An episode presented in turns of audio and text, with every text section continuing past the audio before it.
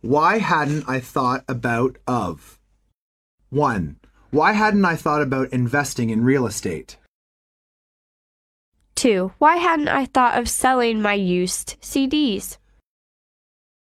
3. Why hadn't I thought of going abroad? 4. Why hadn't I thought of saving old beer bottles? 5. Why hadn't I thought of learning to use computers?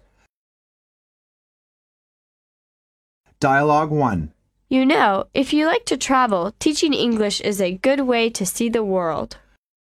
Why hadn't I thought about teaching English before?